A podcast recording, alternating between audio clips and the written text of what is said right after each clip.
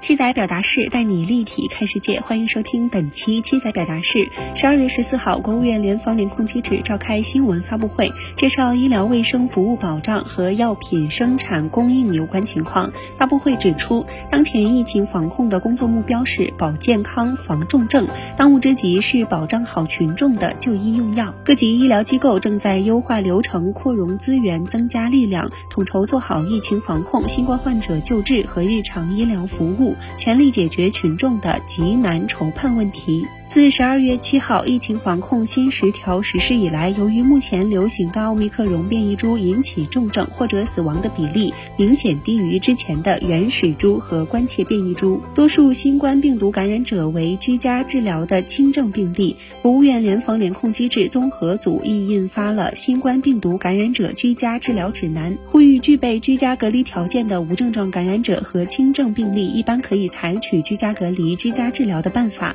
选择适宜的药物进行治疗。当居家治疗成为普遍情况，感冒及退热类相关药物成为当前的家庭必需品，充足的药品市场供应，则是轻症病例居家治疗的必要前提。由于用药与普遍存在的备药需求，近期不少地方出现相关药品短缺的情况，部分药品被炒到高价，甚至有个别城市的药店出现了以往稀缺奢侈食品才有的配货现象，即将其他多种药品与感冒及退热类药品捆绑销售，利用购药需求实行霸王条款。无论是高价还是配货，有关部门打击类似不法行为的同时，更应该正视其反映出的社会药品需求。工信部在发布会上指出，总体看，我国新冠治疗药物产能能够满足患者用药需求。随着近期患者人数增加，用药需求激增，部分地方、部分品种出现了紧缺，要千方百计推动企业迅速稳产达产、扩能扩产，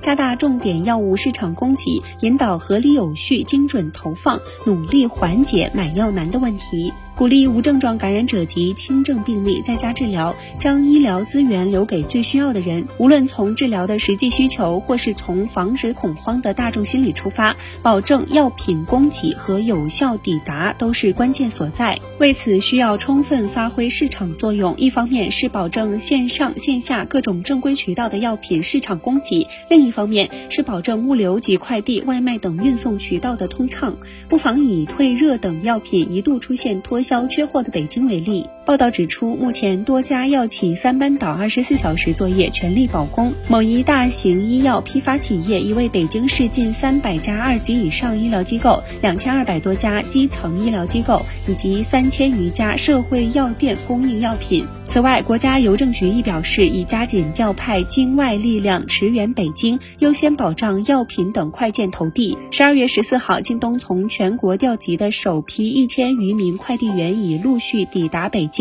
定向增援北京市内的快递配送等工作。央视报道指出，目前北京感冒发烧类药品一盒难求的情况有所缓解，家中有药，心里不慌，是大部分老百姓的心理写照。家中备药、学习药品的使用方法与判别居家还是送医治疗，都是做自己健康第一责任人的具体表现。家庭备药需求及急切购药的心理都是完全可以理解的。不过，在鼓励适度备药的同时，也必须提醒公众要按家庭成员的需求理性购药。即便在药品市场供应跟上之后，也不必大量囤货。希望在近期内，线上线下的药品铺货量可快速回升，快递与同城闪送能尽最大可能加速运转，以充足的市场供应及通畅的物流运输，保证市面上的药品供应充分满足家庭用药及备药需求，备民所需，以安民心。